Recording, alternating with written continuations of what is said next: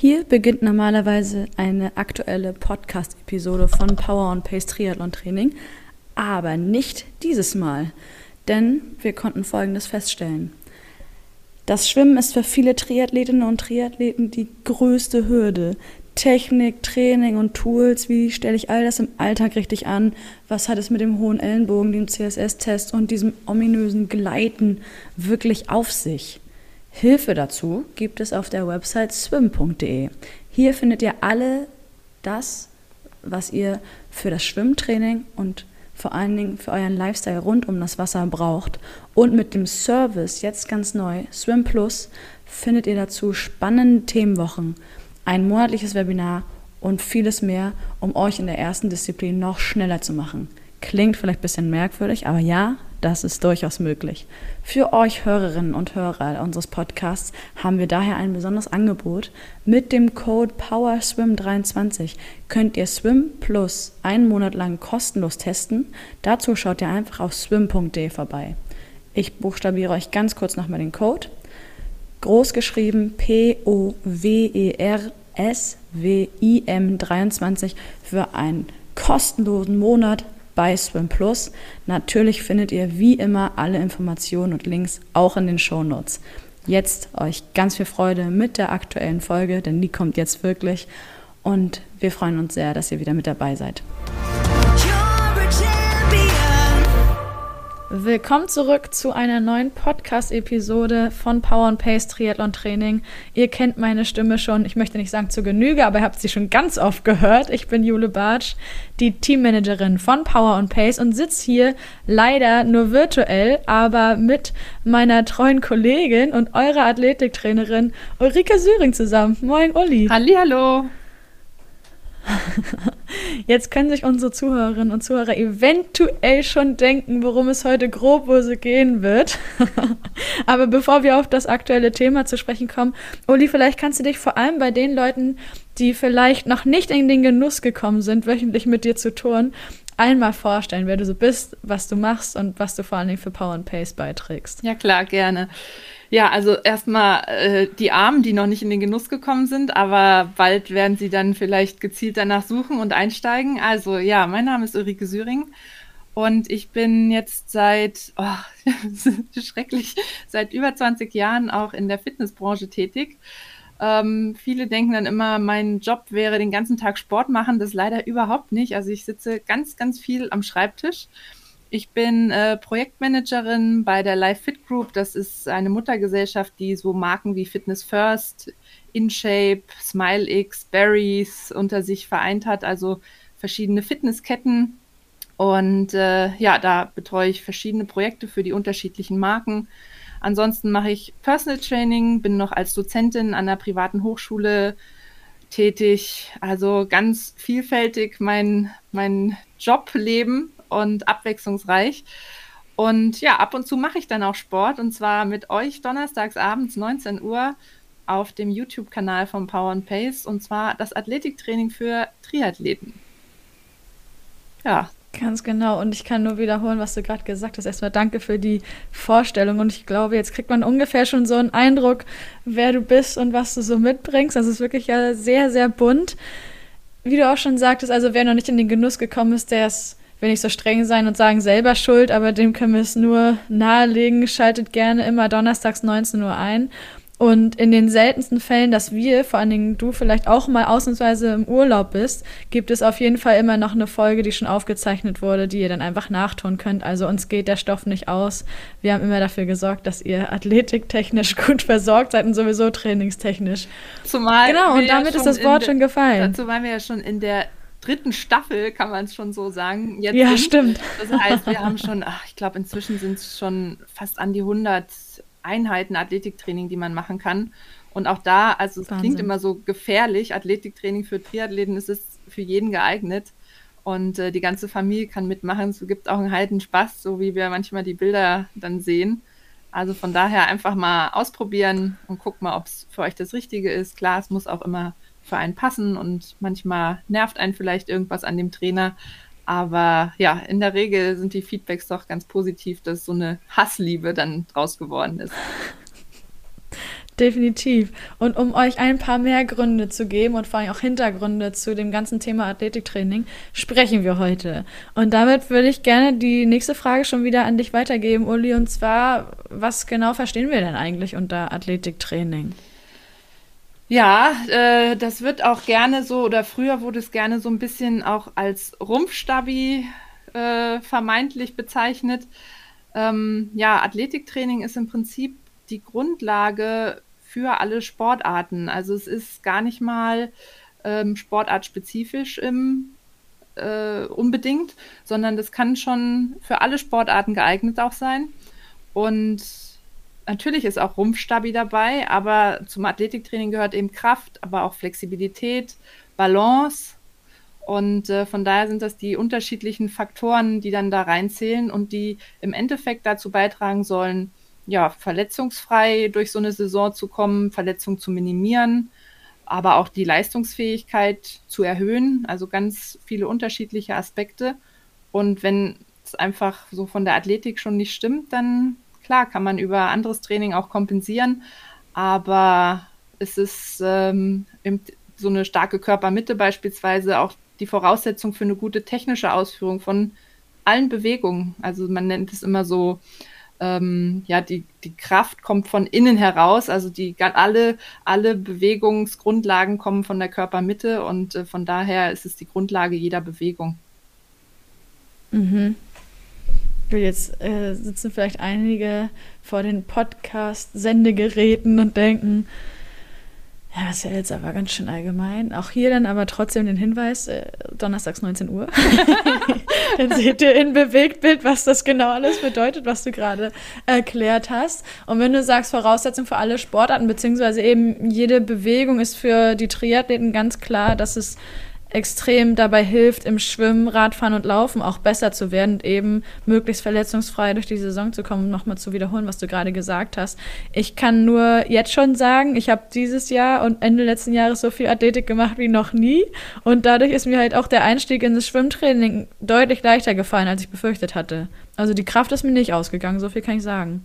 Ja, ähm, das ist ja auch gar nicht mal unbedingt vielleicht die Kraft, die du an den Armen brauchst, aber jetzt gerade beim Schwimmen wenn der Rumpf stabil ist, ja. dann liegst du natürlich schon ganz anders im Wasser. Und auch beim Radfahren, das wisst ihr auch, wenn ihr lange auf, der, auf dem Rad sitzt und der Rumpf nicht stabil ist, dann, ja, da muss man sich ständig wieder aufrichten und hoppelt da irgendwie so ein bisschen rum und macht auf dem Sattel hin und her und so.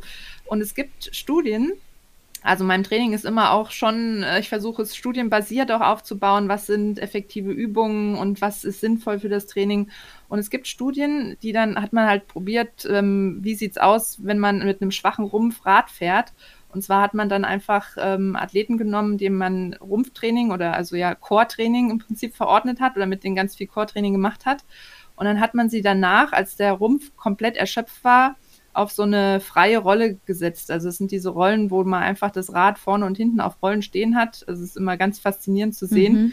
Und da fährt dann jemand, ohne dass irgendwo was eingeschnallt ist oder so.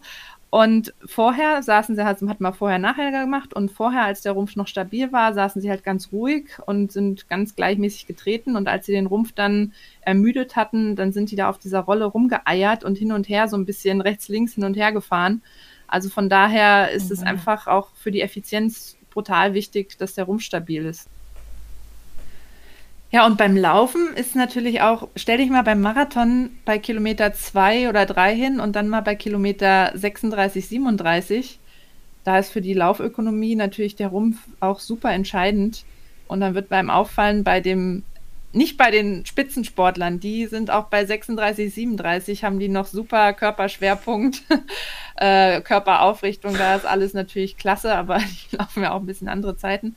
Aber hinten das Feld, da wirst du mal sehen, dass die einfach dann wie so sitzend laufen, gebeugt laufen, einfach weil der Rumpf die Kraft dann auch nicht mehr hat, den Oberkörper aufrechtzuerhalten und das wirkt sich natürlich dann auch negativ auf die Laufökonomie aus. Klar, ergibt total Sinn. Ich konnte da gerade nur, hat ja keiner gesehen außer dir, reinweise den Kopf schütteln, kenne ich alles. Weil selbst wenn ich mir im Wettkampf, und ich habe hab ja noch keine Langdistanz gemacht, äh, vorkomme wie quasi die nächste Lucy Charles vom Laufstil, wenn du dir dann die Aufnahmen anguckst, egal ob Video oder Foto, und denkst, um Himmels Willen, das hat nichts mit professionellem Lauftraining zu tun oder beziehungsweise Lauftechnik. Das ist alles, äh, also viel Luft. Ja. Wahnsinn. Okay, dann lass uns mal konkreter werden. Also die Bedeutung dürfte spätestens jetzt ziemlich deutlich geworden sein, warum es wichtig ist, Athletik immer auch mit im Fokus zu behalten, jetzt im speziellen Fall von Triathlon neben den anderen drei Sportarten, einfach zur wichtigen Ergänzung. Wenn wir sagen, wir bieten aktuell seit, wenn ich mich nicht irre, Ende Oktober diese wöchentlichen Sessions mit dir an über YouTube immer 19 Uhr am Donnerstag, dann könnte man sich natürlich generell die Frage stellen, welcher Zeitpunkt im Laufe der Saison bietet sich dann besonders an, um Athletik eben in den ähm, Mittelpunkt zu rücken? eine sehr, also eine sehr gute Frage und jetzt hoffen dann auch viele irgendwie, dass man sagt, naja, Oktober, November, das reicht und dann macht man nur noch Triathlon-Training. ähm, hm. Ja, Athletiktraining ist leider oder zum Glück, also ich mache es halt auch gerne, ähm, eine Lebensaufgabe und sollte einen über die komplette Saison natürlich auch begleiten. Der Fokus verändert sich natürlich so ein bisschen während der Saison. Das äh, ist schon mhm. so. Also jetzt am Anfang haben wir angefangen, so allgemeine Grundlagen zu legen, auch Bewegungen allgemein nochmal zu erlernen, eine ordentliche Kniebeuge, einen ordentlichen Liegestütz, einfach so ein Ganzkörpertraining auch. Dann kommt zum Saisonhöhepunkt hin immer mehr nur so ein bisschen die Rumpfstabilität ins Spiel. Da haben wir genug mhm. Training auch für die Beine. Da müssen wir teilweise nicht mehr jetzt hartes Krafttraining für die Beine machen, um die auch noch zusätzlich zu ermüden. Aber ein ganz ja. wichtiger Faktor ist dann zum Beispiel ja aktive Erholung, sowas wie Rollen, also Faszientraining Mobilisationstraining, weil natürlich auch durch die hohen Belastungen, gerade bei den Radumfängen, dann wieder auch Bewegungseinschränkungen auftreten durch ja eben so eine Dauerhalt, äh, dauerhafte Haltung ähm, in einer doch eher, ich sag mal, ungünstigen Position, diese sitzende Position, vielleicht dann später viel in Aero-Position gefahren. Und da kann so ein Mobilitätstraining auch super Vorteile bringen und Erleichterung auch zum Beispiel für die Aero-Position, was beispielsweise die Hüftbeweglichkeit anbelangt wenn meine Hüfte unbeweglich ist und ich immer gegen diesen Widerstand meiner Muskulatur dann auch noch ähm, mich in diese Position ziehen muss, ist das natürlich Energieverschwendung, sage ich mal. Also von daher, wer mhm. dann viel Mobilität hat, kann sich so vieles viel einfacher machen und da auch wieder Energie einsparen. Und wir reden ja immer von Energie einsparen. Da wird dann getüftelt, hier noch ein Watt und da noch ein Gramm. Und äh, das sind dann teilweise so viele kleine Details, wo man so viele Möglichkeiten hätte, es auf eine andere Art und Weise noch viel leichter zu machen und noch viel mehr einzusparen. Aber Athletiktraining ist leider immer so diese Komponente im Trainingsplan. Oh ja, okay, hm, ah, Zeit habe ich jetzt nicht so viel. Was mache ich? Ach komm, Athletiktraining, lasse ich weg. Mache ich lieber die Stunde mehr noch ja. äh, schwimmen, Radfahren oder laufen. ja.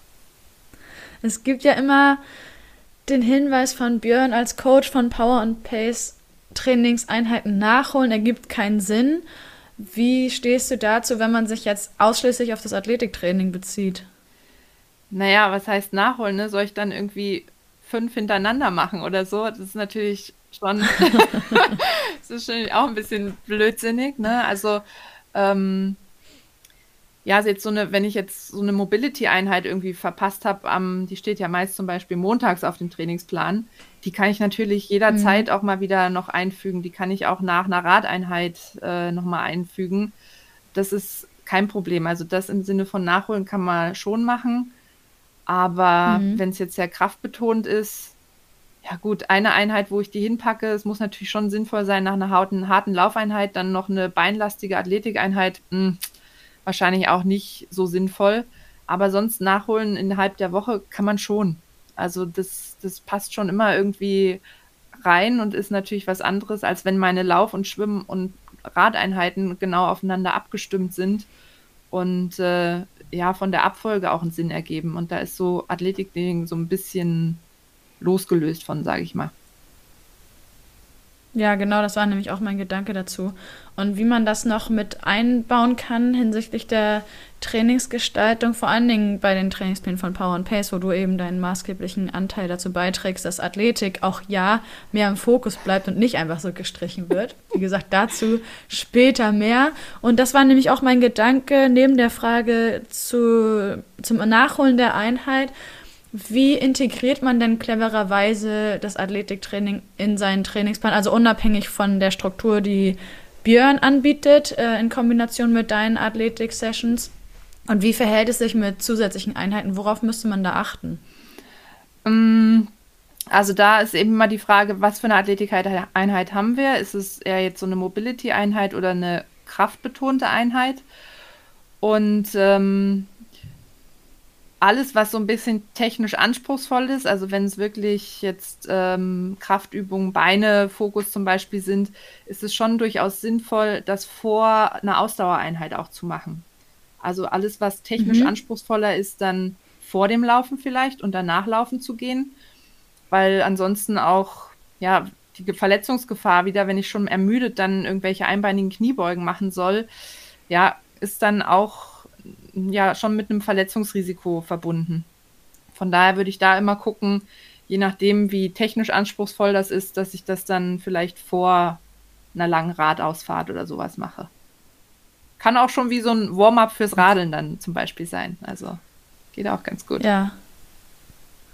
Ich habe zu dem, was du vorhin gesagt hast, was die Wasserlage betrifft, wenn man eben öfter Athletiktraining macht.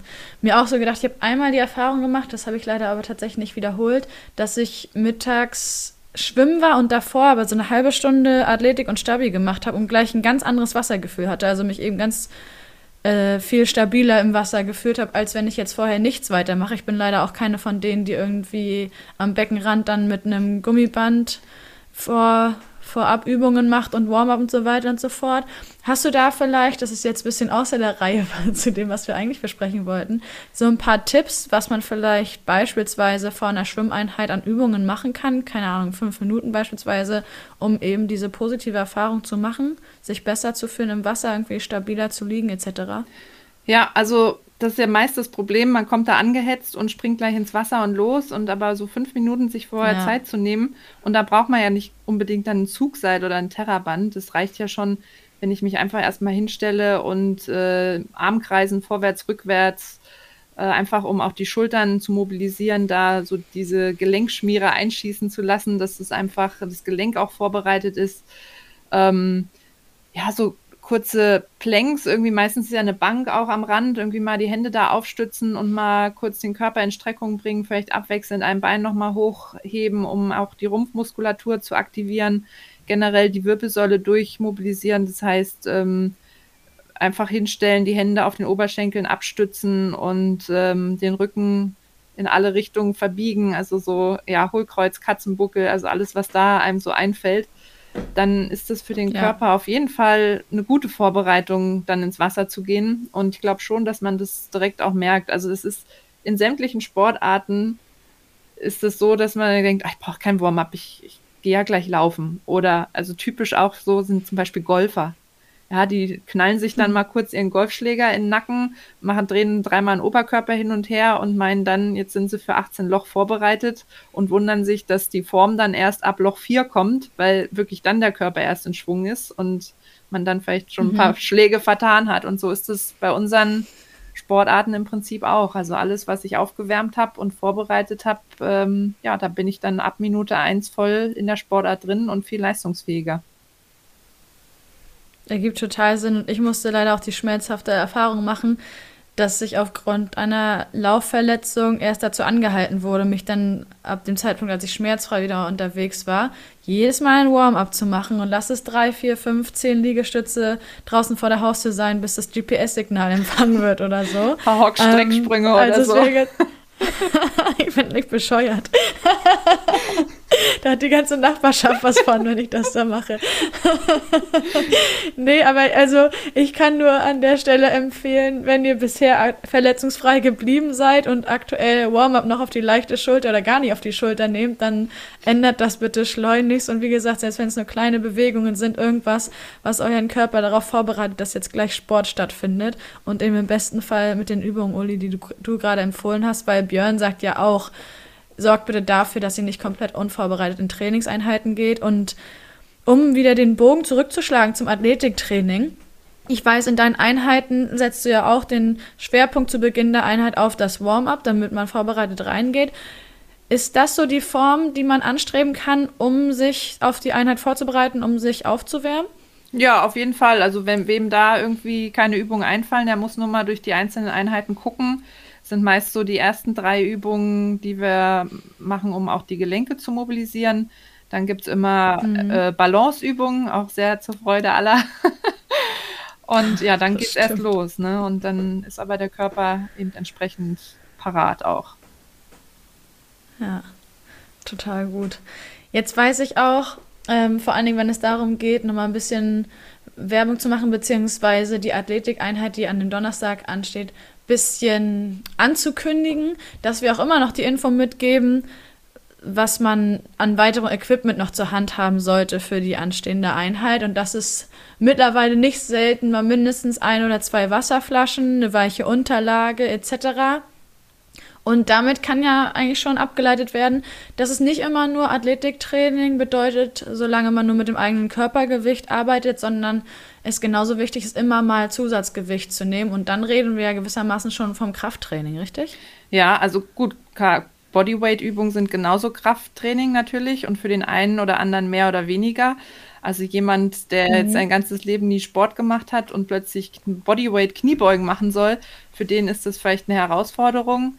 Jetzt für uns, die sportlich aktiver sind, ist eine normale Kniebeuge vielleicht dann schon, dass wir sagen, ja, okay, ist ganz nett, aber äh, da geht noch was mehr. Und das ist auch wichtig, dass man ja. irgendwie noch Kraftreize teilweise dazu bringt, beziehungsweise Zusatzgewichte, weil eine normale Kniebeuge letztendlich, wenn wir uns überlegen, das ist aus dem Stuhl aufstehen und wieder hinsetzen. Also das ist Sachen, die wir im Alltag machen, die unser Körper normalerweise kennt, wenn wir einen halbwegs aktiven Alltag auch haben.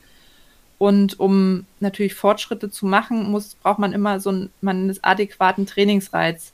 Das heißt, nicht überfordern, mhm. nicht unterfordern, aber er darf so, naja, wenn wir jetzt zwölf Wiederholungen machen, die letzten zwei, drei, die dürfen schon mal ein bisschen blöd sein. Ne? Also, dass man sagt, so, oh, jetzt ist aber echt auch mal wieder gut.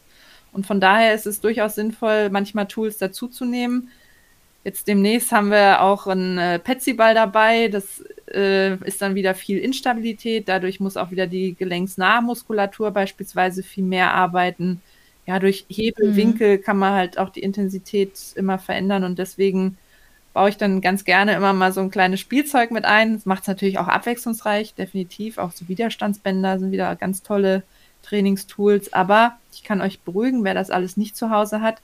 Es gehen auch die Übungen immer ohne Equipment. Also wenn man es nicht hat, man kann die Übung auch so machen und äh, wenn ich dran denke, manchmal vergesse ich es, dann fällt es mir am Ende der Übung ein, sage ich auch immer gleich, okay, wenn ihr das jetzt nicht habt, dann macht ihr es so und so. Also von daher einfach reingucken und mitmachen. Ich wollte gerade sagen, mitmachen ist das A und O, ob mit Zusatzgewicht oder ohne, ist erstmal zweitrangig. Wichtig ist, dass ihr euch da irgendwie unterstützt, euren Körper irgendwie unterstützt, damit ihr in den anderen drei Disziplinen schön da passt es, glaube ich, sehr gut, stabil bleibt. Ganz genau. können, wir, können wir ein bisschen konkreter werden, wenn wir uns jetzt Training bzw. Athletiktraining mit Körpergewicht ausschließlich oder eben mit Zusatzgewicht anschauen? Also worin besteht der Unterschied zwischen den beiden Formen des Trainings? Mm, naja, das kommt immer auf die körperliche Konstitution und Leistungsfähigkeit an. Für manchen, wie gesagt, reicht es schon aus mit Bodyweight. Und wenn ich jetzt mhm. aber konkret sage, ich möchte Kraft nochmal gezielt aufbauen, um zum Beispiel im Radfahren leistungsfähiger zu werden, ja, dann, dann muss ich Zusatzgewichte nehmen, ja. Also sei es irgendwie eine Langhantel, eine Kettlebell, irgendwie eine Maschine im Fitnessstudio, weil einfach ähm, ja die Qualität der Muskulatur sich nur durch auch härtere Kraftreize dann verbessert. Und äh, okay. das, also das kann auch beispielsweise viel Umfang reduzieren. Also ich hatte schon echt Jahre, dann habe ich irgendwie viel Krafttraining gemacht und bin gar nicht so viel Rad gefahren und habe aber von der Leistungsfähigkeit gar nicht viel eingebüßt, war teilweise sogar besser als im Jahr davor, obwohl ich ja über den Winter echt Fokus aufs Krafttraining gelegt habe. Und also Krafttraining, da meine ich dann mhm. echt mal Eisen in die Hand nehmen. Ja, nicht nur so ein kleines ja. rosa Püschelhantelchen, sondern Da kommen dann schon die Deckengewichte an den Start. Ja. Ja, total gut. Siehst du, wichtig, weil ich glaube, das hat man nicht immer so auch richtig auf dem Schirm, wenn man jetzt zu Zusatzgewicht oder eben zu den Langhanteln greift, dass das einen nicht abschrecken braucht, ne? Beziehungsweise, dass es halt nicht gleichzeitig bedeutet, wenn ich jetzt eine Stunde Athletiktraining mache, beispielsweise bei mir im Fitnessstudio im Kurs, dann eine Stunde dabei bin, alle möglichen Bodyweight-Übungen abzuliefern, dass es nicht gleichzeitig bedeutet, eine Langhantel in die Hand zu nehmen mit, keine Ahnung, vielleicht sogar meinem Körpergewicht dran und dann genauso eine Stunde abliefern zu müssen. Ja, vielleicht musst du aber dann zum Beispiel auch gar keine Stunde machen. Ne? Also das kann ja auch. Ja, richtig, genau darauf will ich hinaus, ne? genau. Ne? Also dann ist plötzlich die Trainingszeit viel kürzer, weil man äh, vielleicht gerade so eine Trainingsmethode hat, fünf mal fünf oder so. Also mal fünf Wiederholungen, mhm. fünf Sätze und äh, ja, zwischen den einzelnen Sätzen musst du dann teilweise zwei, drei Minuten Pause machen. Also es ist dann immer so ein bisschen dieses, oh, ich stehe nur rum, aber der Muskel braucht halt ja, dann ja. die Pause. Und man darf ja auch nicht irgendwie immer so denken, ja, wenn ich jetzt aber so schweres Gewicht nehme, ja, dann werde ich ja so ein Bodybuilder oder so, ne? Also es ist mhm. ähm, ja nicht gleich, dass man bloß weil man mal mit einer Langhantel trainiert, da Muskelberge aufbaut, sondern das ist ja eben wieder gezielt, wie mache ich's? Und wenn ich im Hypertrophiebereich trainiere, heißt das nicht gleich Muskelmasse. Ne? Und dann sind wir immer noch Ausdauerathleten.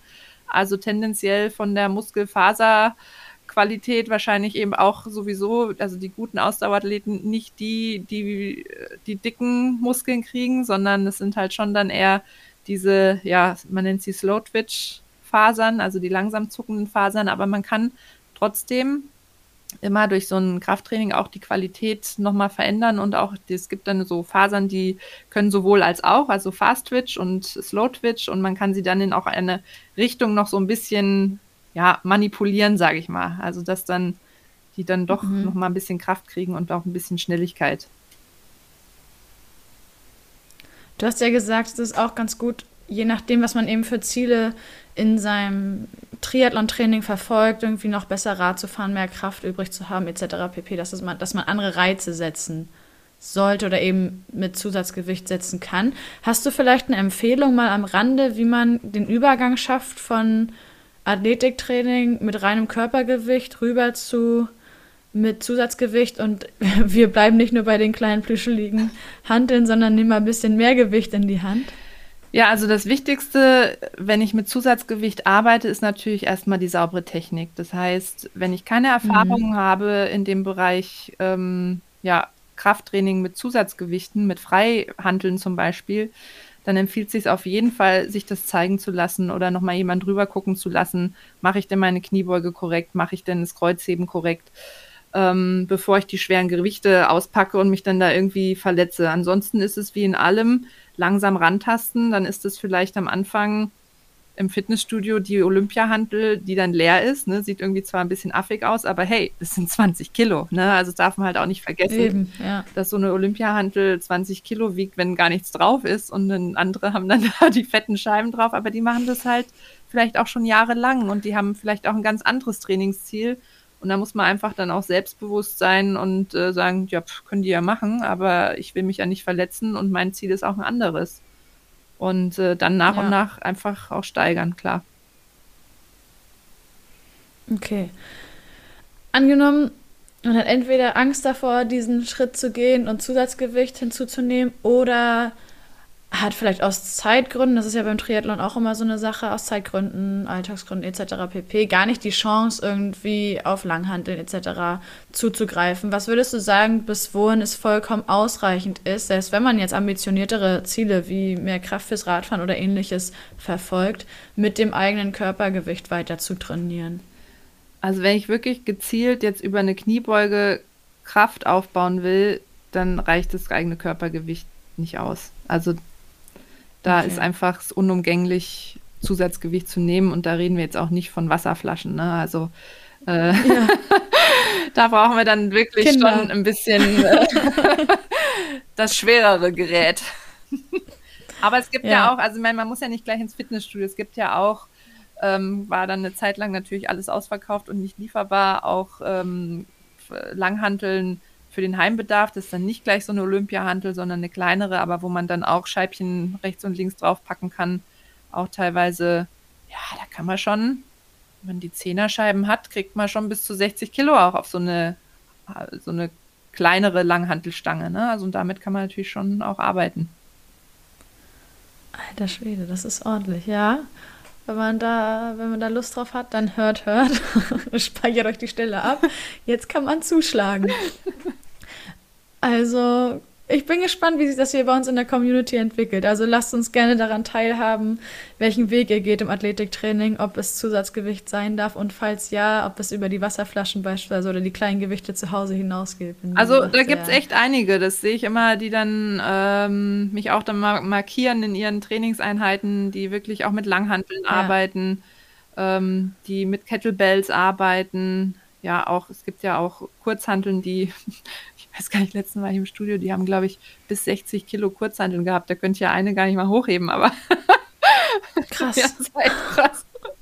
Die wärmen dann auch mit oh, Kurzhanteln bis 60 Kilo. Mhm, okay. Um ja, also von daher gibt es ja, muss ja nicht, nicht, immer die Langhantel sein, ne? Also es gibt ja auch andere Zusatzgewichte, ja. die ein bisschen handlicher sind. Aber gibt es schon einige, die das Kettlebells zum Beispiel, ne? Genau, ja. Mhm. Ja, also lasst uns da weiterhin dran teilhaben. Ich sehe das ja auch immer, dass alle ganz fleißig vor allen Dingen dich verlinken und eben uns auch Bescheid geben, wenn sie wieder am Athletiktraining dran waren. Das ist schon sehr, sehr cool.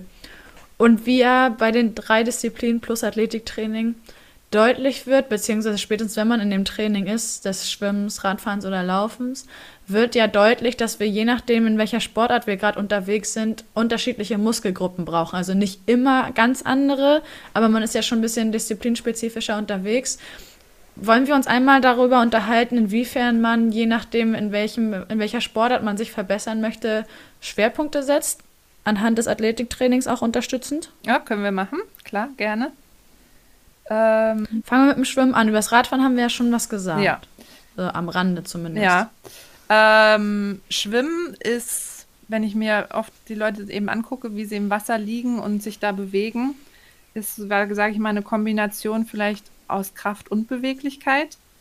Weil viele mhm. schaffen es noch nicht mal langgestreckt, ihren Arm irgendwie neben den Kopf äh, zu strecken. Also du warst ja auch dabei bei unseren ähm, schönen Athletiktest. Da haben wir ja auch eben diese Tests ja, ich gemacht. War dabei. ja, hey, wieso? Es war doch super. Es wird besser. Seitdem achte ich extrem drauf. Auch wenn ich im, also wenn ich nur stehe oder wenn ich im Wasser liege, das ist alles. Ich zeig dir das kurz, guck. Klasse. Ja, siehst du? Und ähm, ja. Also ja, Entschuldigung, ich wollte dich nicht unterbrechen. Nee, nee, alles gut. Da ist natürlich dann schon eben dieser eine Faktor, okay, Schulterbeweglichkeit, so dass ich meinen Arm auch wirklich neben den Kopf strecken kann, wenn der ganz aufrecht auf meinem Rumpf ist und nicht ich ihn nach unten nehme oder so. So dass ich den Arm natürlich auch dann im Wasser eintauchen kann in der Streckung und nicht schon zehn mhm. Zentimeter unter Wasser bin, wenn überhaupt meine Bewegung erst anfängt. Ne? Und das ist natürlich dann, da haben wir ja. viel Beweglichkeit. Und äh, Rumpfstabilität natürlich sowieso für eine gute Wasserlage. Und dann brauche ich ja schon ein bisschen für den Zug einfach äh, großen Rückenmuskel, ähm, ja, Trizeps für die Endphase des, den Druck am Ende. Das empfiehlt sich da, ist also bei vielen dann eher so das Manko noch. Ja, also da ist es eher so Rücken- und Oberarmkraft. Mhm. Die auch durch Zugseiltraining natürlich super gemacht werden kann, ne? Also. Ja, ganz genau. Stimmt. Also wer, wie sage ich's? Mir ist es immer ein bisschen unangenehm, wenn ich dann mal ein Terraband dabei habe, weil es mir verordnet wird, die Übung da am Beckenrand zu machen. Aber es gibt ja auch Leute, die, die juckt das nicht so. Von daher ähm, bin ich bei euch in dem Sinne, dass ich euch sehr bewundere für diesen Mut. Ja, aber ich glaube, man macht sich gerne da, weiter. Man macht sich da manchmal selber einfach auch viel zu viel Gedanken. Ne? Wahrscheinlich Kai Sau interessiert ist und man selber steht da und denkt so, oh Gott, wie peinlich. Und jetzt gucken die bestimmt alle und ne, kein Mensch guckt irgendwie auf ja. einen. Ja. Nee, genau. Aber wenn es eben nicht gerade das Terraband oder das Zugseil am Beckenrand sind, dann kann man welche Übungen machen, um genau diese Muskulatur, die du gerade aufgezählt hast, zu unterstützen fürs Schwimmen? Ja, also äh, Latzug. Ne, das ist halt, also da, das ist zum Beispiel beim Schwimmen, also das ist eine Muskulatur, die ist schwierig, ohne irgendwelche Zusatztools zu trainieren, weil diese Zugbewegung mhm. mit eigenem Körpergewicht, ja, geht nicht. Ne? Also ich muss an irgendwas ziehen mhm. und das ist dann eben ein Latzug, ein Ruderzug mit jetzt auch wieder irgendwie Gewichten oder einer Hantel oder auch Dips. Mhm. Ne, das ist ja das, was man dann auch zwischendurch am Schreibtischstuhl an der Kante stützen und einfach mal hoch und runter. Okay, gucken die Kollegen wahrscheinlich auch ein bisschen blöd. Aber die meisten, die meisten, Kollegen von Triathleten, die denken ja eh schon, man hat einen an der Klatsche. Also von daher kommt es dann auf ein paar Dips am Schreibtischstuhl auch nicht mehr an. ja, das stimmt auch wieder. okay, und wie wäre das zum Beispiel auch mit ähm, einer Plank? Ist wahrscheinlich universell einsetzbar, Ganz oder? Genau. Egal auf welche Sportart ja. man sich bezieht. Ja. Und da zum Beispiel auch, was eben Rumpfmuskulatur, Bauchmuskulatur anbelangt, auch mit Studien belegt, dass eine Plank 25 Prozent mehr Ansprache der Rumpfmuskulatur hat als zum Beispiel ein Crunch.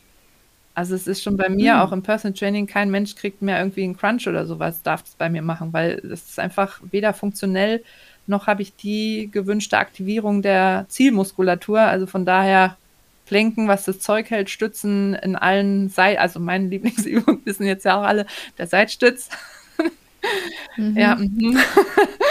ja, weil das einfach, ja, sind die effektivsten Übungen. Und ich meine, warum sollen wir unsere Zeit mit irgendwas verplempern, die wir eh nicht haben? Also mache ich doch lieber gleich Übungen, die halt dann gleich richtig was bringen, ne?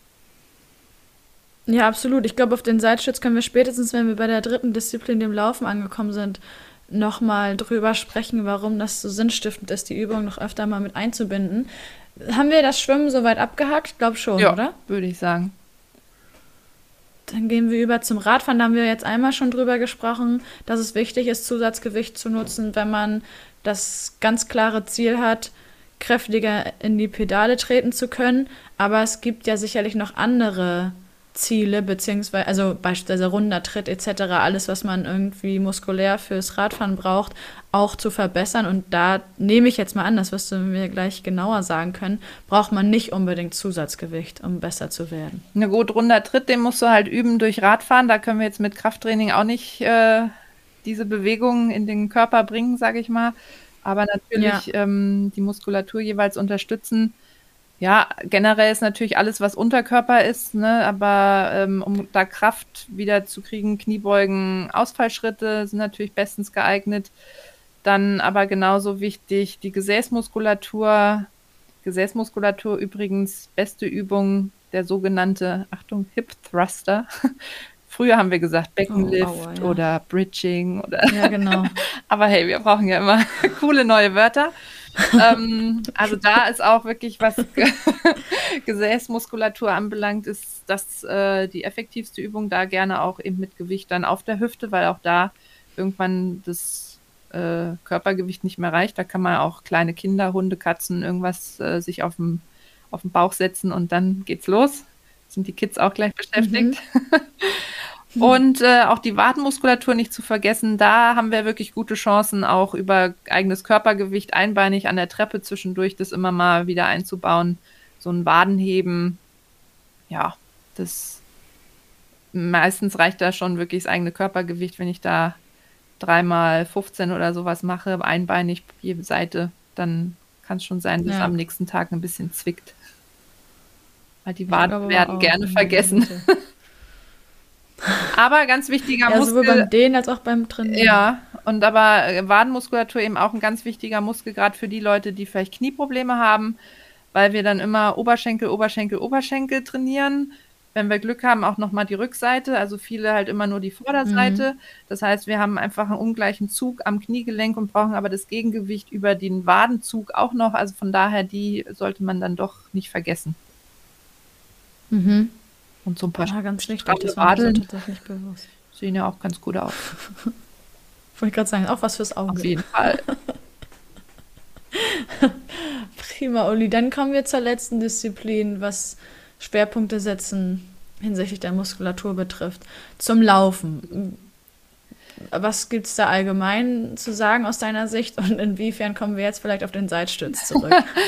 ähm, ja, der Seitstütz ist ja wieder auch für alle Disziplinen natürlich super und worauf du vielleicht anspielst, dieser Läuferseitstütz, den wir einmal gemacht haben. Also nicht dieser schlimm, äh, schlimm nicht dieser herkömmliche, mhm. sondern wo einfach das obere Bein steht und das untere Bein ähm, dann ranzieht. Das ist auch nochmal, um die Beinachse zu stabilisieren. Beim Laufen braucht man natürlich wieder Rumpfstabilität, ganz klar. Und für die meisten Hüftstreckung. Hüftstreckung kriegen wir auch über einmal Hüftstabilität sowieso, denn sonst sackt man natürlich immer so ein.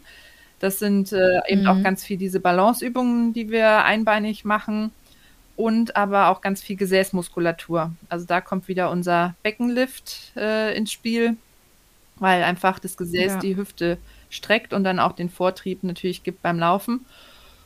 Und äh, der Läuferseitstütz war ihm auch, um ja, Hüftstabilität nochmal zu geben, weil einfach äh, ja, wir mal andere Strukturen als sonst trainiert haben beim Seitstütz.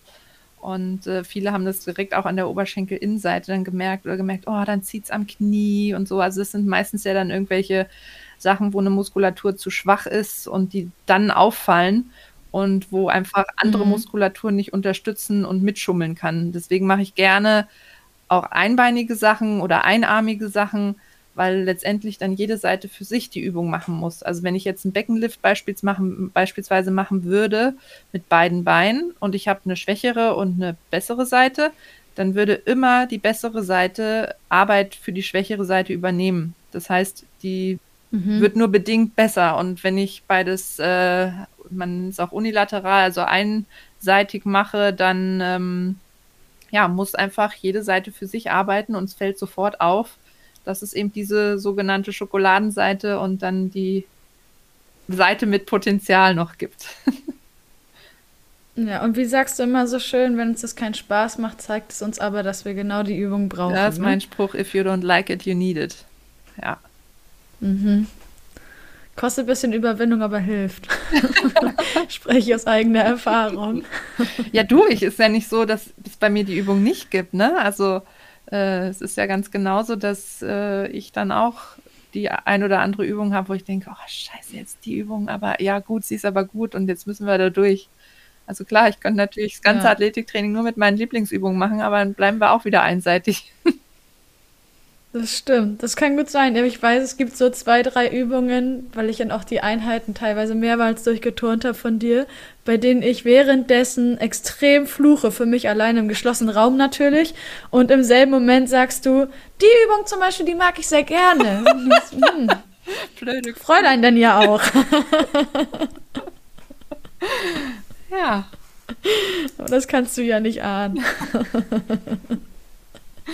Entschuldigung. Oh Mann, herrlich. Ach, Ivo, das ist alles, es ist ja total gut, dass aufgrund des vielseitigen Trainings, was du anbietest, mit den verschiedensten Übungen für die verschiedensten Muskelgruppen, jeder von uns, glaube ich, darauf aufmerksam wird, was läuft schon gut oder vielleicht auch durch bisher unbekannte Übungen darauf gestoßen wird, wo deutliches Verbesserungspotenzial noch verborgen liegt, was einfach angegangen werden muss, um eben vor allem verletzungsfrei durchzukommen und im besten Fall sogar noch schneller als die Saison zuvor zu werden. Von daher finde ich das sehr dankbar, auch wenn es im ersten Moment vielleicht auch viel Zorn in sich birgt.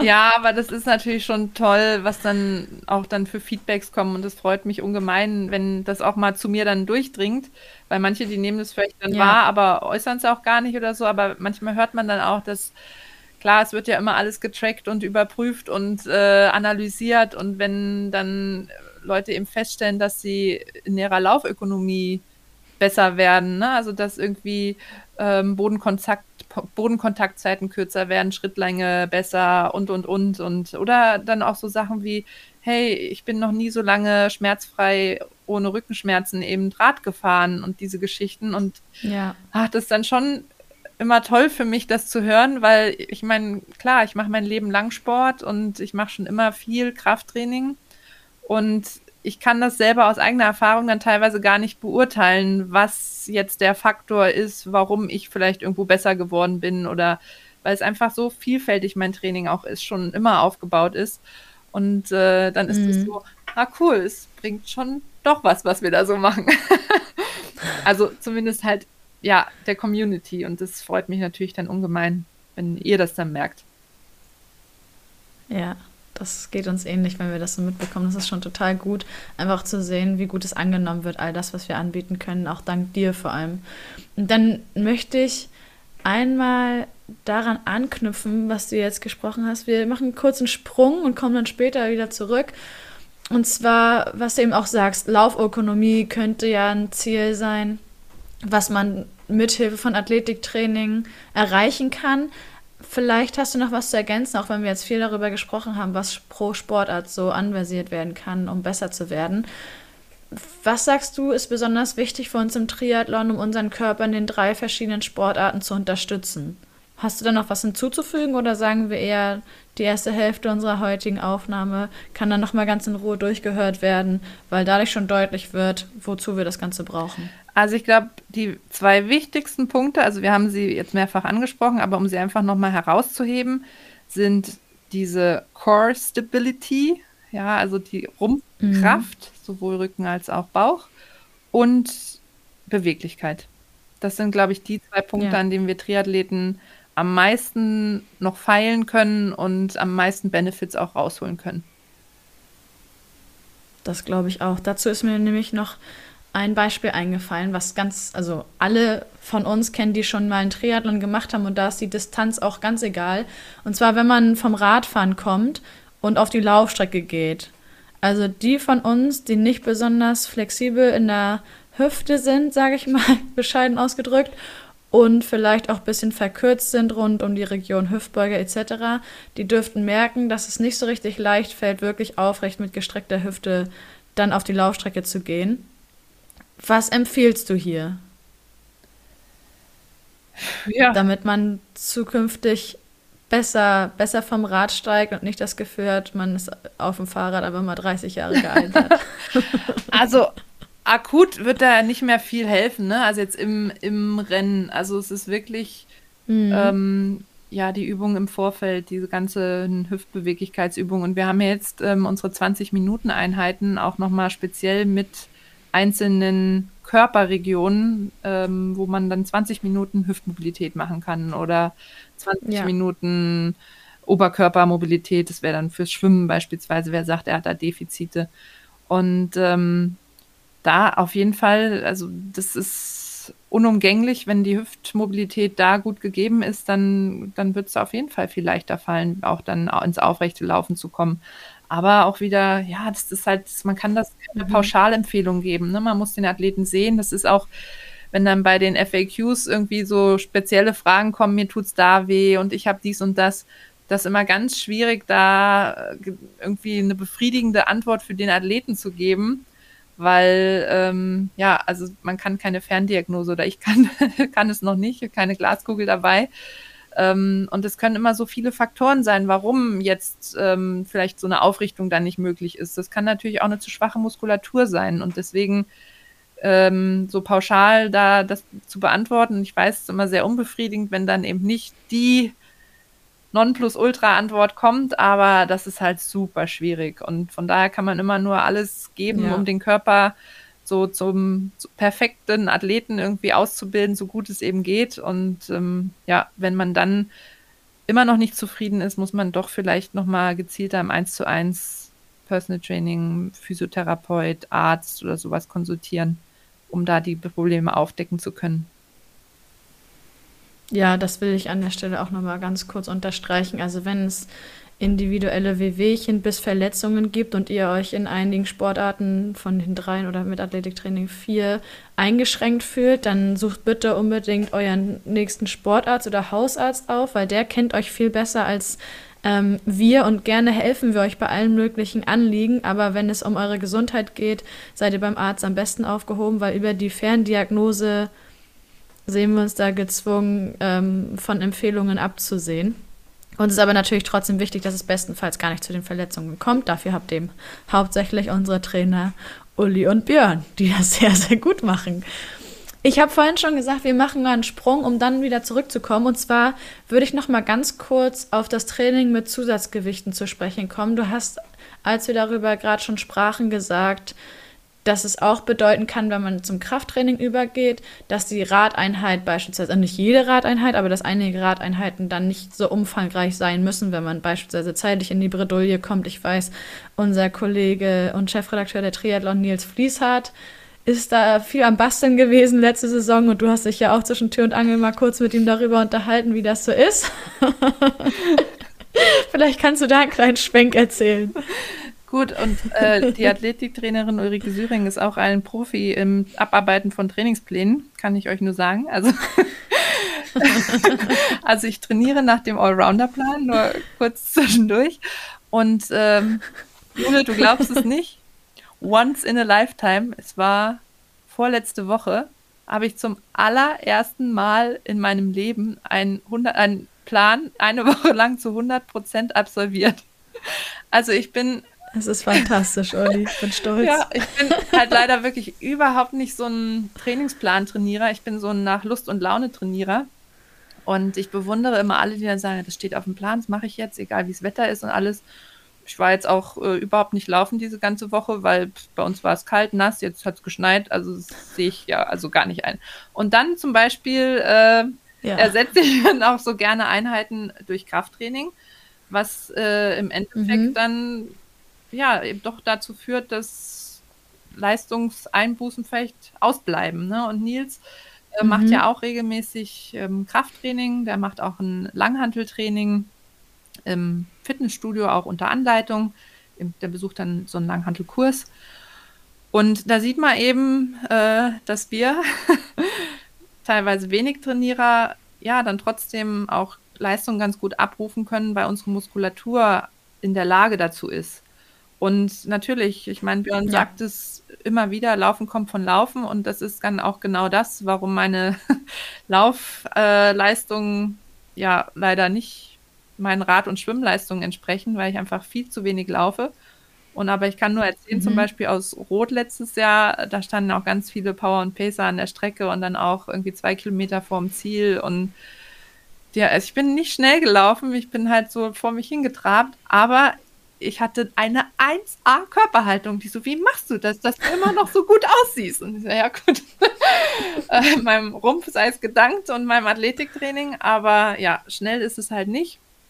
Und äh, von daher kann das, wie gesagt, Umfänge kompensieren, was jetzt nicht heißen soll, man soll jetzt den Trainingsplan nicht mehr absolvieren oder so, um Gottes Willen. Also es ist einfach nur, dass man teilweise ja, wenn man eben nicht so viel Zeit hat, dann durch ein anderes Training so ein bisschen trotzdem Benefits ähm, erreichen kann. Und auch da ist es natürlich wichtig, die Kontinuität. Also es ist nur, weil man jetzt mal ein bisschen Athletiktraining macht, wird man auch dieses äh, alles nicht erreichen. Ne? Also es ist auch bei mir über Jahre, ich mache mein Leben mhm. lang Sport und ähm, ja, schon immer auch regelmäßig, aber ja, in unterschiedlichen Bereichen eben. Und von daher ist es diese gesamtkörperliche Fitness auch, die dann dazu beiträgt. Und nicht jetzt irgendwie, ich mache mal nur einen halben Trainingsplan und dann mache ich eine Langdistanz, also bitte um Gottes Willen nicht. Ähm, das mhm. soll nicht die Motivation sein. Ja. Und wenn ihr jetzt Interesse habt, darüber mehr zu erfahren, und ihr seid vor allen Dingen bestenfalls auch noch Abonnent der Zeitschrift Triathlon, findet ihr in den aktuellen Ausgaben, beziehungsweise ich meine, das ist die Ausgabe 207, ein Artikel von dir geschrieben, richtig, Uli? Ja, genau, zum Thema Langhanteltraining. Ganz genau. Und Den da erfahrt ihr natürlich deutlich mehr. Ja. Welche Übung wofür gut ist, wie man äh, ja so eine Trainingsplanung machen könnte, also wie oft, wie viel und so weiter ist da alles so ein bisschen, auch mit Bildern, wie die Übungen gehen, genauer Anleitung. Ja, und dann würde ich sagen, einfach ja. ausprobieren. Ich kann sagen, können wir euch nur empfehlen. Deswegen halten wir uns hier auch so kurz, weil ihr es alles ganz in Ruhe und detailliert nachlesen könnt. Ich sage, wir kommen allmählich mal Richtung Ende. Und zwar würde mich noch interessieren, die Zuhörerinnen und Zuhörer da draußen sicherlich auch, wie du die Athletikeinheiten so auf den restlichen Trainingsplan pro Woche abstimmst, weil Unseren Athleten wird sicherlich aufgefallen sein, wenn jetzt zum Beispiel, das ist ja jetzt dann im Februar auch wieder der Fall, die Testwochen, wie ich sie so neckisch nenne, anstehen. Also auf einen Mittwoch, 15. Februar, FTP-Test, eine Woche später Lauf- und Schwimmtest dass das Athletiktraining, was du in Kombination mit all dem, was eben auf dem Zettel steht, immer gut abstimmst und das die perfekte Ergänzung zu dem restlichen Training ist. Wie genau gestaltest du die Einheiten und was berücksichtigst du? Schwieriges Wort. Berücksichtigst du dabei, Ulrike? ja, also ich gucke mir natürlich die Trainingspläne schon an und ähm, ähm, gucke dann auch, wie ist die Belastungsintensität in der Woche und habe es jetzt inzwischen so eingefädelt, sage ich mal, dass in der härtesten Trainingswoche, in der umfangreichsten Trainingswoche dann das Athletiktraining insofern unterstützend ist, dass wir da eher eine Mobility-Einheit machen und äh, mhm. nicht jetzt noch eine Kräftigungseinheit.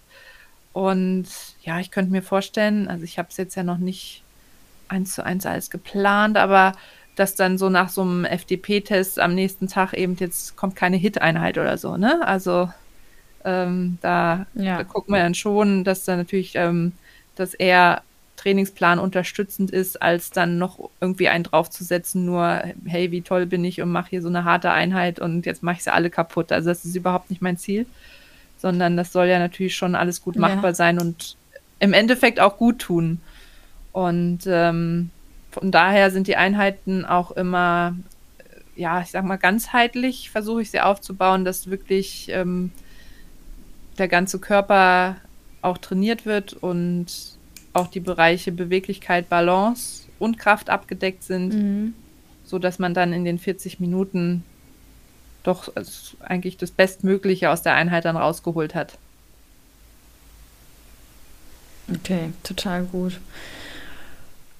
Uli, wir sind eigentlich so gut wie am Ende. Nur haben wir ja jetzt, wir befinden uns mittlerweile schon im fortgeschrittenen Training. Das ist alles nicht mehr nur zur Eingewöhnung und der Quereinsteiger kommt langsam dazu, sondern es geht jetzt wirklich in die Vollen schon seit einigen Wochen. Was auch bedeutet, dass natürlich so ein Trainingslager bzw. ein Trainingscamp in unserem Fall zusammen mit Hannes Hawaii Tours nicht fehlen darf. Einige von der Community waren bereits letztes Jahr schon bei dir mit auf Fuerteventura oder mit bei mir und Anna Bruder auf Mallorca und dürften wissen, dass hier und da auch so was wie Athletiktraining stattfindet. Du wirst auf Fuerteventura Anfang bis Mitte März auch wieder die sportliche Leitung übernehmen und stehst daher auch mit in der Verantwortung für das Training, was geplant ist für diese knapp 14 Tage. Findet da auch Athletiktraining statt? Wenn man hm. eigentlich immer den Fokus aufs Radfahren legt, also was man so mitbekommt am Rande, dass ja ganz viele auch vor allen Dingen kommen, um viel Rad zu fahren. Ja, nee, wir, ich habe gedacht, wir machen diesmal nur Radfahren. Nein, natürlich nicht. also, Zehn Tage fahren. Wir ohne Ruhetag. Ähm, Wem zuerst der Po wehtut, der hat verloren. Nein, also na natürlich ähm, ist das Athletiktraining ein, auch ein Hauptbestandteil. Auch da wird es wieder das Programm, was ich geplant habe, unterstützen. Und äh, mhm. daher eher in den Bereich Regeneration, Mobility gehen. Ähm, aber wir werden auch mal so eine, ja, wie so eine ja, nicht so eine Crossfit-Einheit, aber schon so einen Kraftzirkel auch mal mit einbauen, wo man mal mit allen möglichen Geräten, die da, wir haben da ganz tolle Bedingungen auf Fuerteventura, wir haben da wie so eine, die nennen es Woodbox, also so wie so eine Crossfit-Box ähm, mit allen Möglichkeiten und da kann man sich richtig austoben und sowas werden wir auch wahrscheinlich vor einem Ruhetag, damit der Muskelkater am nächsten Tag ein bisschen auskuriert werden kann, wird es natürlich eingebaut. Mhm. Aber ja, wie gesagt, ganz viel Regeneration, Mobility nach langen Radausfahrten, dass man da einfach wieder ein bisschen ja, flexibler, beweglicher und wieder ins Wohlfühlen zurückkommt und die Regeneration auch unterstützt. Und natürlich auch ein paar Core-Einheiten auf jeden Fall. Aber auch das Athletiktraining kommt nicht zu kurz. Sehr gut. Und kann vielleicht sogar ganz im Gegenteil noch ein bisschen intensiver angegangen werden, wenn man in einem Trainingslager ein bisschen mehr Zeit hat, oder?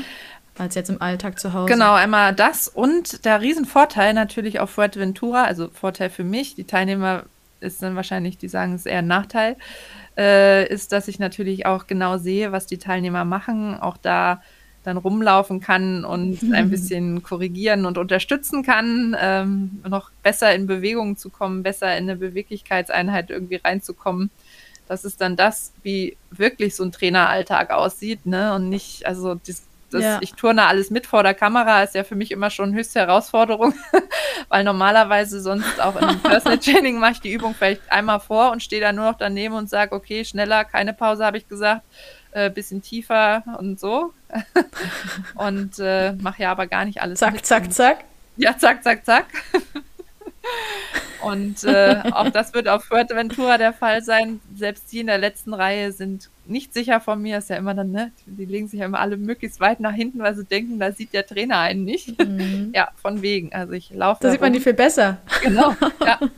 Ja, manchmal ist man vorne, ist man viel sicherer, weil ich weiter hinten rumspaziere. Also von daher. Ja. ja, und das ist natürlich ein Riesen-Benefit, dass man vielleicht irgendwie sonst vor seinem Fernseher rumturnt und meint, man macht es richtig und dann kommt vielleicht einer und sagt, ja. okay, aber ein gerader Rücken wäre jetzt so und dann fühlt es sich an wie, nee, das ist aber gar nicht gerade und dann ist es aber eben doch, dass man sagt, ja, aber so wäre es gerade. Und das ist natürlich ein Vorteil für die ja. Teilnehmer auf jeden Fall, dass man dann nicht alleine rumturnt. Total gut. Dann lass uns ganz kurz beim Thema Trainingslager bleiben. Du hast jetzt schon einen riesen Vorteil angesprochen, dass einfach jemand vor Ort ist, der eben einen auf die Finger schaut, beziehungsweise jetzt in deinem speziellen Fall im Athletiktraining auch ganz gezielt Hinweise geben kann, wie man noch besser wird, wie man seinen Rücken schont, etc. pp. Vielleicht auch, wie man Alternativübungen machen kann, ne, wenn man entsprechende Knie, Rücken etc. Probleme hat und eben die Originalübung nicht ausführen kann. Es wird aber auch so sein, und da übergebe ich gerne gleich an dich, dass man bei den anderen drei Disziplinen, also wir reden von Schwimmen, Radfahren, Laufen, auch jemanden zur Hand hat, der immer mal draufschauen und Hilfestellung leisten kann. Auf jeden Fall. Also die Trainings sind ja alle betreut. Das heißt, äh, beim Schwimmen steht immer jemand am Beckenrand, der auch Techniktipps geben kann, wenn gewünscht. Also es ist ja nicht immer mhm. Der Fall, dass es gewünscht ist, auch wenn es manchmal ratsam ja. wäre. Aber also wer Unterstützung haben möchte, der bekommt sie natürlich sehr gerne. Genauso beim Radfahren, das ist in Radgruppen, kleine Radgruppen, so acht bis zehn Leute, die dann sich zusammen auf, den, äh, auf die Reise machen jeden Tag. Und auch da geführtes Radtraining mit Guide und auch beim Laufen eben in unterschiedlichsten Leistungsgruppen, so dass auch jeder für seine Geschwindigkeit, sein Leistungsvermögen dann die richtige Gruppe finden kann und auch je nach Disziplin die Gruppe wechseln kann. Ne? Also nicht, weil ich jetzt gut Rad fahre, mhm. muss ich dann auch schnell rennen und äh, schwimmen wie ein Fisch, sondern je nachdem, mhm. wie meine ja, Leistungen in den unterschiedlichen Sportarten sind, kann ich dann mich immer entsprechend in die richtige Gruppe auch einordnen. Total gut. Und hier möchte ich auch einfach noch hinzufügen, dass demnach keiner irgendwie Angst haben braucht, dass er in einer der drei Disziplinen oder im schlimmsten Fall, wenn er denkt, er sei für die in den drei Disziplinen nicht gut genug, um in so einem Trainingslager mithalten zu können, da ist jeder willkommen in jeder Leistungsstufe. Äh, ihr werdet auf jeden Fall abgeholt und es kann auch nach Tagesform entschieden werden, richtig? Also wenn ihr, es gibt immer fünf Leistungsklassen, soweit ich weiß wenn ihr mal einen guten Tag habt und sagt, heute fahrt ihr in der 3 und nächsten Tag seid ihr vielleicht einfach fertig und das wird auch ein Ding sein, was sich spätestens nach der ersten Woche zeigt, ähm, dann kann man auch mal in die 4 oder in die 5 gehen, lernt vor allen Dingen nochmal neue Leute kennen, mit denen man vielleicht maximal schon am Früh Frühstückstisch gemeinsam saß, aber eben noch nicht zusammen trainiert hat. Also da dürft ihr so flexibel wie möglich sein. Wie gesagt, jeder ist willkommen in jeder Leistungsstufe. Auf jeden Fall. Also da kann es auch mal sein, dass man so einen Leuchtturmlauf hochwalkt. Also warum denn nicht?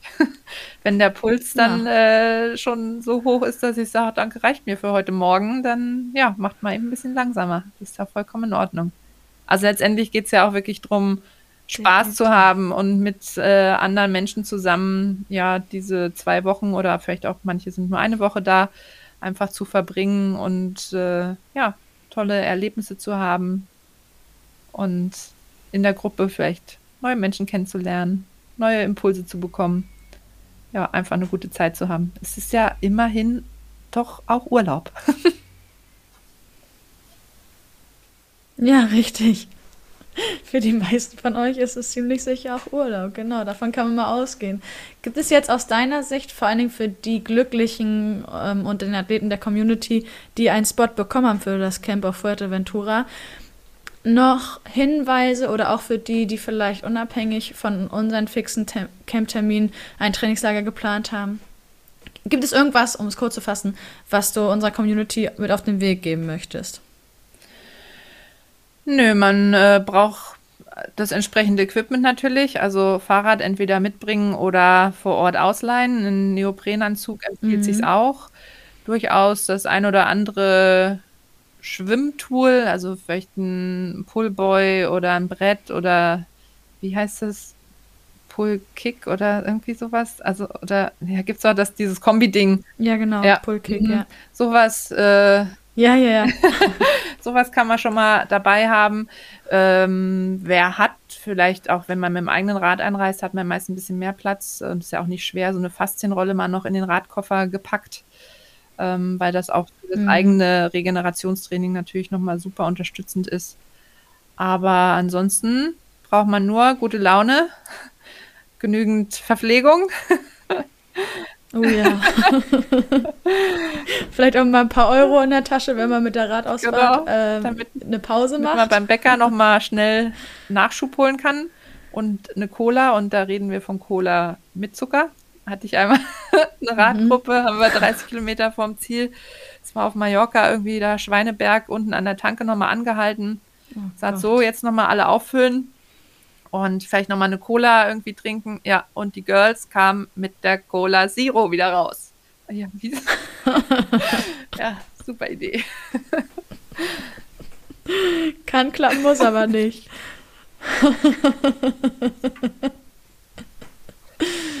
Ja, aber siehst du, so ein Learning, ne?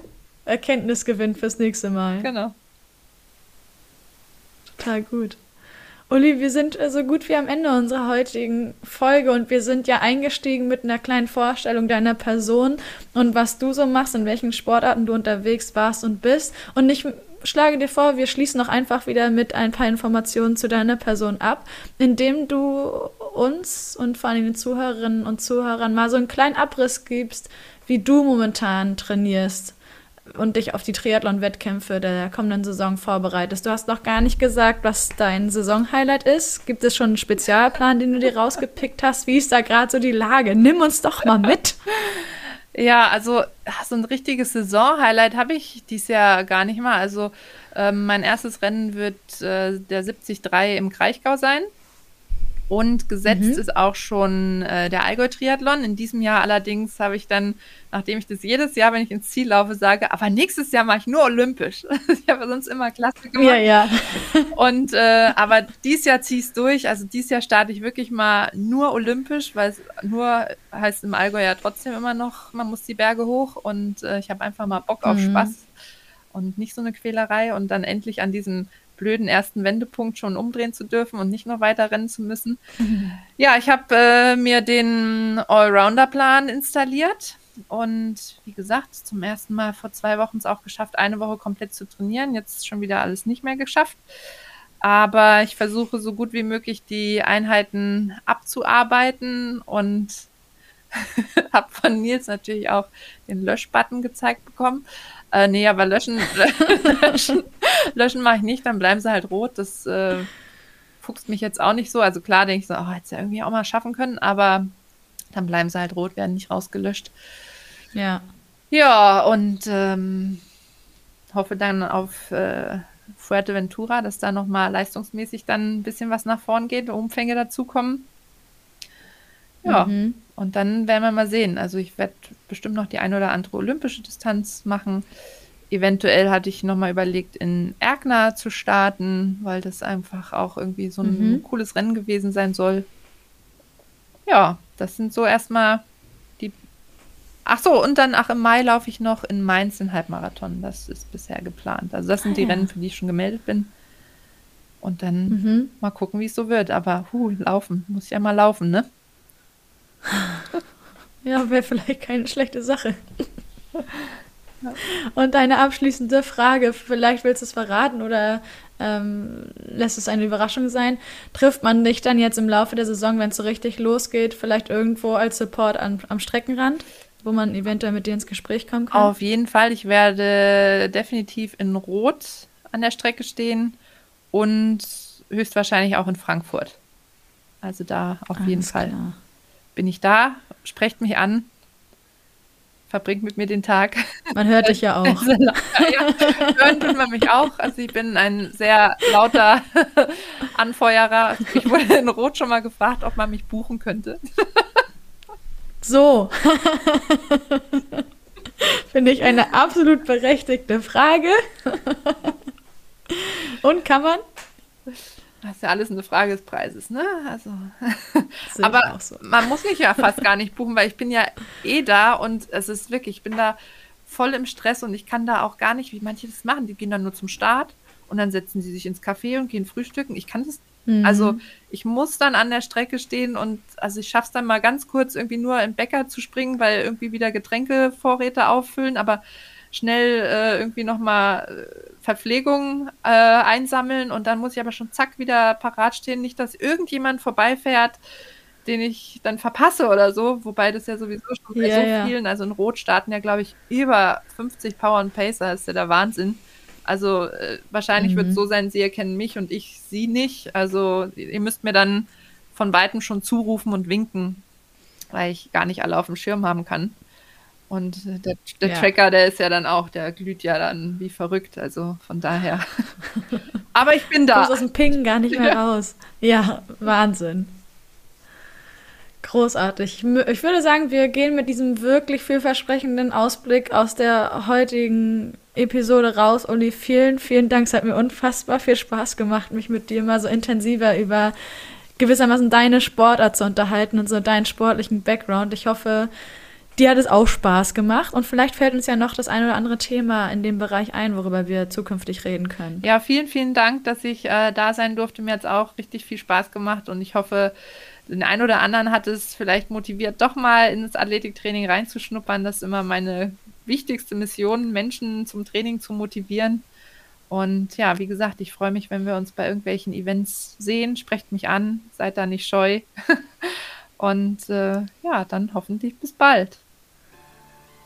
Ganz genau. Viel Spaß beim Training. Vielen Dank, dass ihr wieder mit dabei wart und wir freuen uns, wenn ihr auch nächste Woche wieder einschaltet. Macht's gut! Sweat in your eye, pain in your bones, hunger in your gut, got that fire in your soul, burn in your chest,